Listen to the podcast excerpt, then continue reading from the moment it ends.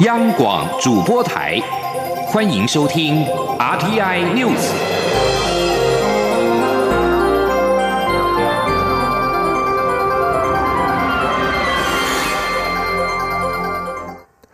各位好，我是主播王玉伟，欢迎收听这节央广主播台提供给您的 RTI News。今天是二零二零年三月十一号，新闻首先带您关注：自二月三号第一批武汉台商专机返台之。以来，第二批武汉专机在十号启动。在昨天下午，先由政府派出华航班机直飞，在昨天深夜十一点半多时返抵台湾桃园机场。东方航空专机则是在今天凌晨的四点零八分才抵达桃园国际机场。所有旅客下机之后，将经过严格的检疫程序，再送往检疫所。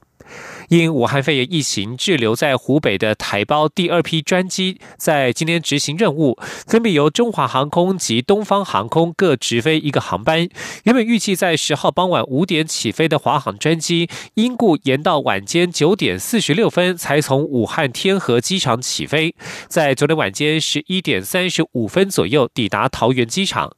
而根据国境单位统计，第一班华航专机有一百六十九人，医护人员十人，机组员十二人，合计有一百九十一人。东方航空专机搭载了一百九十二名旅客，医护人员三人，机组人员十四人，共两百零九人。确切的旅客人数由中央流行疫情指挥中心公布。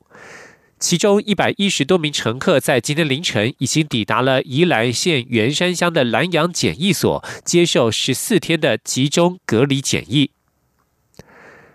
而为了因应武汉肺炎疫情的持续恶化，意大利在十号凌晨起到四月三号为止实施全国警戒，限制出入境。外交部在十号晚间表示，具有台裔双重国籍者被视为意大利人，原则上不得离境，除非有重大急难事由。而根据驻意代表处统计，意大利境内约有八百到一千名的台湾侨胞、台商及留学生。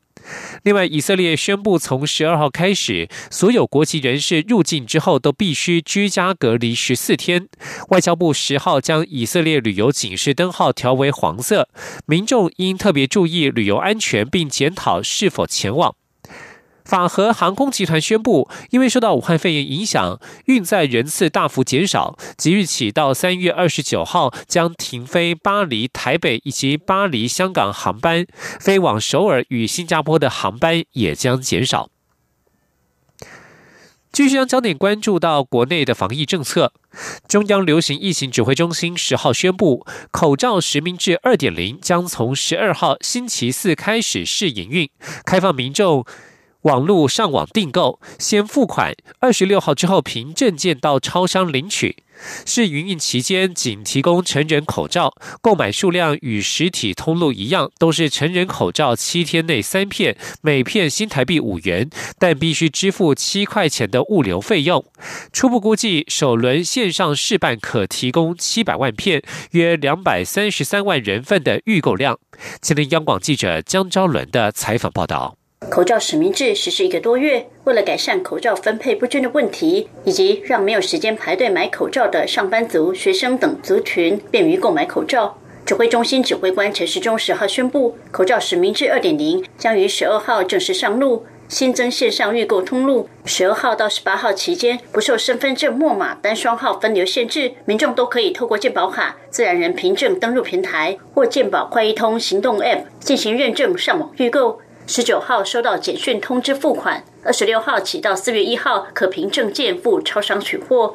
逾期未领者视同放弃领取资格。陈时中指出，初期试营运只提供成人口罩贩售，预购数量与实体通路一样，但必须另外支付七块钱的物流费用。陈时中说：“我们这个物流的费用是由大家来负担，哈，那物流不像大家想的那么高了，哈，基本上我们需要啊另外付七块钱了，哈。”所以大概是哈三片口罩十五块，加上七块钱二十二块。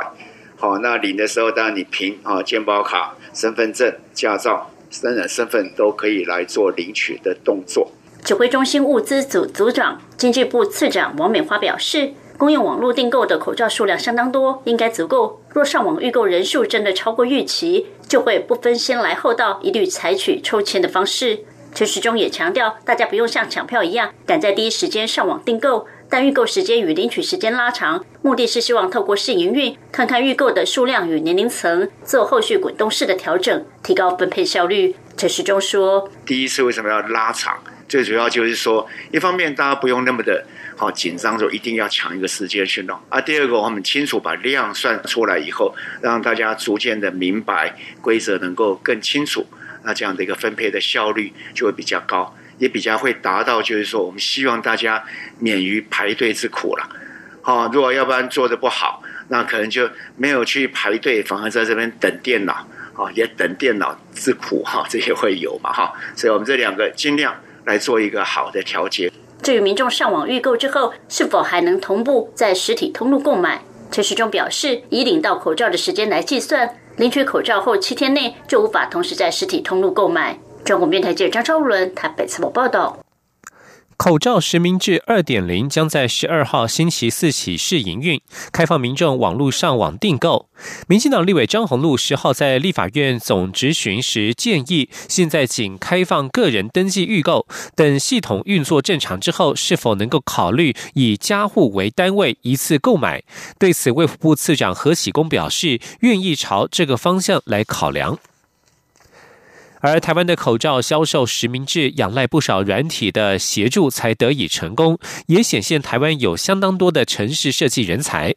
三年前，科技部长陈良基、行政院政务委员唐凤以及台湾人工智慧实验室创办人杜义景曾经一同召开记者会，宣布将推动人工智慧。科研战略，三年之后，他们三人再度齐聚一堂，细数成果。杜义景就指出，当初他回到台湾说要成立台湾人工智慧实验室，许多人认为台湾怎么可能找到这么多软体人才？后来证明，台湾不但人才多，也吸引国际大厂争相成立 AI 研究基地。前天记者郑祥云、杨文军的采访报道。科技部长陈良基、行政院政务委员唐凤及台湾人工智慧实验室创办人杜义景十号再度同台，一同召开记者会，检视 AI 人工智慧科研战略成果。杜义景致辞时指出，当时的记者会很像三个人的一意孤行，不少人都告诫他千万不要回台湾做人工智慧，理由不外乎是没有好的软体人才，台湾市场小，无法做出国际级大公司。但现在证明，他当时不但在一个星期内就招募到足够的人才，还不断扩大招募，甚至吸引他的老东家在台湾设立 AI 研发中心。杜一景更进一步指出，在成立实验室后，又有人质疑他是在单打独斗，怀疑台湾怎么可能打造出 AI 生态系。现在证明，台湾真的可以。他说，在第二年的时候，就二零一八年的时候，就看到。国际的这个软体的这个主要软体公司，一个一个就在台湾成立了软体研发中心，因为他已经看到台湾的人才，他已经看到台湾这片土壤，他已经看到台湾 ICT 产业的强项。唐凤致辞时也指出，三年前的记者会上，不管台湾或全球对 AI 会如何发展都是未知，甚至很多社会学家认为 AI 会让贫富差距加大。但现在证明，台湾至少是乐观的，关键就在于台湾的开放式创新。他说：“我们在台湾的做法就是说，我们让所有人在发展的过程当中都可以去集体的去检视他的资料是哪里来的，资料集的这个平台，每个人都可以自由的去运用。”这个资料里面如果有一些 bias，如果有一些偏见的话，大家不是去骂，而是去把它补上。科技部长陈良基则表示，当时科技部的两大策略是架设 AI 主机及建制资料库。现在超级电脑台湾山二号在全球排名前二十名，语料资料库中中文长达两千小时，台语也有两百小时，都为 AI 应用打下基础。中央广播电台记者郑祥云、杨文军在台北的采访报道。而在国内疫情方面，中央流行疫情指挥中心十号宣布新增 COVID-19 武汉肺炎确诊病例两例，分别是北部二十多岁男性的第四十六例，以及南部三十多岁男性的第四十七例。指挥中心表示，第四十六例跟先前的第三十四例有关，研判是家户内感染的几率较大；而第四十七例则是从荷兰返国的境外移入个案。前天记者肖兆平的采访报道。中央流行疫情指挥中心十号公布两起新增 COVID-19 武汉肺炎确诊病例，台湾累计确诊病例来到四十七例。而这两起新增个案的第四十六案，是属家户感染几率较高的北部二十多岁男性，以及是从荷兰出差返国后境外移入的第四十七案南部三十多岁男性。指挥中心社区防疫组副组长庄仁祥表示，第四十六案确诊病患其实就是医院内群聚感染指标个案第三十四案的同住家人。当时第三十四案传染给第四十一案的陪病女儿，如今曾经陪病的儿子也确诊。庄仁祥也说，第三十四案确诊时，第四十六案有以接触者身份裁剪。但都呈现阴性，直到三月六号出现咳嗽症状，防疫单位进一步采验才确认中标。他说：“那所以他在按三十四确诊时候，在二月二十八号到三月三号也曾经以接触者的身份，那呃到隔到住院啊隔离哦，那接受裁剪，那经过裁剪两次阴性之后，那呃呃居家隔离哦，那不过他在三月六号到三月八号开始有咳嗽的一个现象哦，所以呃我们的卫生单位就请他就医裁剪了，那到呃今天确诊了。”虽然曾经两度到医院陪病，但指挥中心经医调资料分析认为，第四十六案应该属家户感染的机会比较高。专家小组召集人张尚纯解释，潜伏期采验不到病毒还算合理，且发病前都在居家隔离，虽然不能完全排除院内感染的可能性，但因为第四十六案在医院陪病的时间不多且较早，所以推测。是家户感染机会比较大，他说。跟他的女儿接触当中所造成的感染几率呃大一些，那呃当然你说他还在十四天的，即使陪妈妈都还在十四天潜伏期内哦，那当然不能完全排除是在陪病照顾妈妈的时候发生的哦，只是几率上。呃，用我们常见的这个大概潜伏期，目前我们看到多多数在五六天到七天这当中发病，所以去做这样的一个推测。至于新增个案第四十七例，指挥中心表示，个案在三月二号到五号曾经与两名同事前往荷兰出差，返国后在九号出现发烧及干咳症状，于当日就医并裁剪，十号宣布确诊。指挥中心根据个案活动史研判属境外感染的可能性比较高，目前进一步追查同机旅客、亲友、同事的疫调情况。中央广播电台记者肖兆。平采访报道，关心国际财经焦点。美国股市九号暴跌，创下金融危机爆发以来最大跌幅之后，由于投资人逢低买进，以及寄望各国推出振兴政策，避免全球经济陷入衰退，美股在十号收高，道琼工业指数大涨了一千一百六十七点。在今天早上收盘的美股道琼工业指数上涨了一百一千一百六十七点一四点，以两万五千零一十八点一六点作收，涨幅百分之四点八九。标准普尔指数大涨了一百三十五点六七点，收在两千八百八十二点二三点，涨幅百分之四点九四。科技股纳斯达克指数上涨了三百九十三点五八点，收在八千三百四十四点二五点，涨幅百分之四点九五。全球股市在九号崩跌之后，十号走高。欧洲股市也试图技术性反弹。不过，随着武汉肺炎疫情冲击的规模越来越明朗，投资人对短期前景的乐观情绪消退，欧股在十号收低。伦敦金融时报指数下跌不到百分之零点一，以五千九百六十点作收。德国法兰克福指数下滑百分之一点四，收在一万零四百七十五点四九点。巴黎政商工会指数下挫百分之一点五。收在四千六百三十六点六一点。意大利民防保护局十号表示，意大利境内的武汉肺炎死亡数大增一百六十八人，达到六百三十一人，是疫情在上个月二十一号爆发以来数量增加最多的一天。此外，武汉肺炎确诊病例数暴增九百七十七例，增加幅度达百分之十点七，达到一万一百四十九例。意大利民防保护局局长表示，全国有一千零四名患者已经完全痊愈，但是有八百七十七名重症患者仍在加护病房接受治疗。而在亚洲地区，日本十号新增五十九人确诊感染，创下单日新增确诊人数最多的纪录。此外，爱知神奈川县十号共有三人死亡。根据日本后老省及各地方政府的资讯显示，武汉肺炎疫情有扩大迹象。另外，在印度卫生福利部十号晚间发出声明说，印度至今累计武汉肺炎确诊病例数已经来到五十例，并且新宣布将对法国、德国。国西班牙公民发的常就常规签证效力暂时终止，也就是限制这三国的公民入境。这里是中央广播电台。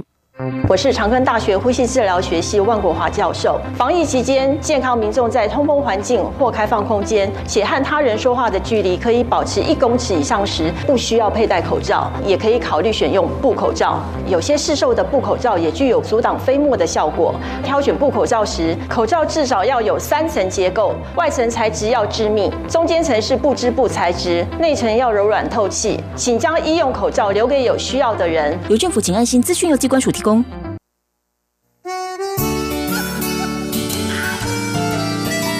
是阳光穿透了世界之窗，是阳光环绕着地球飞翔。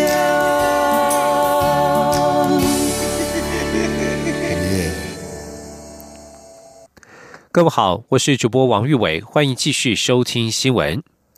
促进转型正义委员会任期将在今年五月到期。行政院长苏贞昌表态，同意促转会任期延长之后，有立委关切延长的时间以及新任促转会主委的人选。对此，苏贞昌十号表示，过去几十年的不公不义，要用两年的时间翻转，实属困难。他会依据促转条例，同意促转会任期再延长。虽然一次可以延长一年，但是若之后还有需要，他也。也会依法办理，继续延长。前天记者刘玉秋的采访报道。仅有两年任期的促转会将于今年五月届满。行政院长苏贞昌之前已表态，台湾经历几十年的不公不义，不可能在两年内就处理完成。他同意促转会应延长，让促转工作做得更好。而民进党立委范云与赖品瑜十号在立法院会总执行时接关切，根据促转条例，任期一次可延长一年，但时间不一定够用，是否可以延长得更长？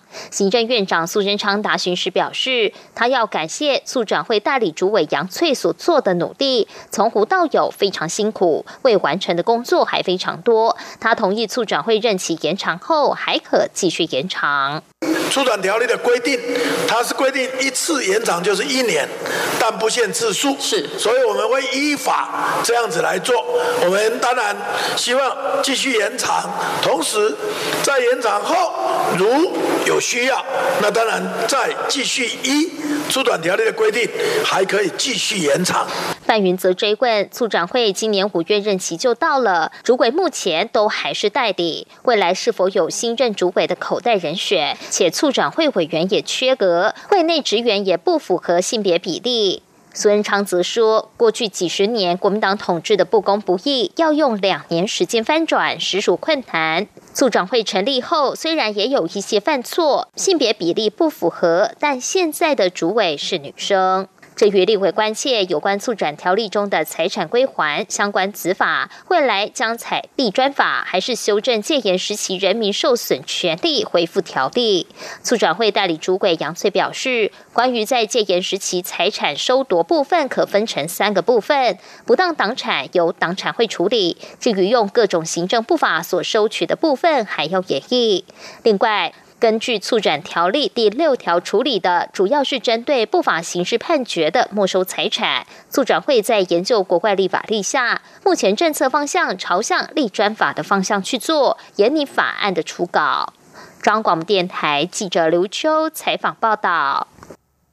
而武汉肺炎疫情持续延烧，外界关心即将到来的清明连假与端午连假，政府有无防疫应对措施？行政院长苏贞昌表示，对于从国外回台的国人，会依照指挥中心公布的不同等级做相关应对措施。而灵谷塔墓园的扫墓规范，地方政府也会依照指挥中心的要求而有不同作为，减少疫情传播的机会。今天记者郑林的采访报道。民进党立委赖品妤十号在立法院会质询时指出，武汉肺炎疫情持续延烧，许多国人都在指挥中心公布的三级疫区，例如韩国、伊朗或中国工作。但接下来有两个大节日即将来临，就是清明节和端午节，尤其清明连假将至，因应返乡人潮，行政院及卫福部有无应应对策？行政院长苏贞昌答询表示，面对武汉肺炎无可避免的社区传播、院内感染，政府必须围堵，让。疫情尽量减少损害。随着世界各地疫情发展，指挥中心也对不同地区回台的国人有居家检疫、居家隔离及自主管理等不同应对措施。那眼看就要来临的清明扫墓或端午佳节，那委委员关心的这一方面，我们都已经做好相关的对应，并且公布。也就是你如果从不同的国家回来就有不同的应对模式，比如从中国回来的，那就要居家检疫。十四天，而有一些还非专机、诶包机、专机不能回来，等等，都有各有处理。苏贞昌也说，对于灵谷塔、墓园等各地方政府也依指挥中心要求有不同作为。总之就是要减少接触，减少传染机会，并做好健康管理，减少疫情传递。赖品妤也问及，若从三级警示区返国的国人有一定比例染疫，国内负压隔离病房是否足以承受？医疗资源是否需要再扩充？卫福部次长何启功则说，自从 SARS 之后，医疗体系一直都有准备负压隔离病房，医学中心加上区域隔离医院、专责医院的负压隔离病房总数可到一千一百床，目前使用百分之五十左右，都还足够。另外，若是从第三级旅游禁区回台，有需要集中检疫，至少预备一千五百个房间使用，因此能量目前都足够，并会持续滚动修正。央广记者郑玲采访报道。清明节将至，为了防止群聚感染的风险，内政部十号呼吁，今年清明祭祖活动鼓励民众采取分流扫墓，或是由少数族人代表现场祭祀，并以网络直播的方式参与，或提前清整墓园，避免群聚感染的风险。内政部表示，各地方政府已经有清明扫墓的应应措施，请民众多加配合，共同为防疫努力。而在防疫期间，有立委关心国军的战力与健康情况。国防部长严德发表示，从过年之后至今，有多达两千多位进行居家隔离检疫，其中包括两位上将。目前隔离者还有四百多位官兵。前天记者郑林的采访报道。武汉肺炎疫情持续延烧，民进党立委刘世芳十号在立法院会质询时，关切国军战力维系情形。国防部长严德发指出，国军战力维系与国家安全维护是当前国军本务工作，因为防疫就是作战，无论是超前部署、异地办公、分区分时、分仓分流，都完成应变规划，确保疫情不进去营区，让战备、指挥、直管运作正常。刘世芳也问到，国军是否有官兵正在进行居家隔离或检疫？严德发则说，目前大概有四百多位。我们从过年开始，因为过年放大假，那个时候针对第一个去这些中港澳旅游的，或者是亲友有在这些地区旅游的家人。我们的官兵，我们都要求十四天居家隔离，所以这有的有要求过，这个人数大概是多少？现在跟委员报到现在还有在居家隔离管控的都有，大概是多少人？呃，目前大概还有四百多位。严德发指出，最高层有两千多人一直在做管控，关阶最高有两位上将，一位去尼加拉瓜，一位去史瓦蒂尼，去从事一些军事交流任务。过境回来时有经过疫区国家，为了慎重，也请他。们居家隔离，现在都已经期满回来。央广记者郑玲采访报道。行政院公报网站十号刊登卫生福利部令严重特殊传染性肺炎隔离及检疫期间防疫补偿办法，明定受隔离检疫者及照顾者，经卫生主管机关认定受隔离或检疫者未违反隔离或检疫相关规定，就接受隔离或检疫之日起到结束之日结。截止之期间，可以申请防疫补偿，每人按日发给新台币一千元。但是有支领薪资或其他法令规定性质相同之补助者，不得重复领取。立法院日前通过《严重特殊传染性肺炎防治及振纾困振兴特别条例》，确立受隔离检疫者及照顾照顾者可以获得隔离补偿，相关子法由卫福部定之。而根据卫福部公布的法规内容，同一受隔离或检疫者的照顾者，请领防疫补偿时，每天以一人为限。照顾者如果同时为受隔离或检疫者，于同一期间或同一受隔离或检疫期间，防疫补偿只可择一请领。民众如果需要申请防疫隔离补偿，应填写申请书。民众备妥相关资料之后，隔离或检疫结束日的隔天起，可以向受隔离或检疫结束时的所在地直辖县市政府提出申请。财经消息。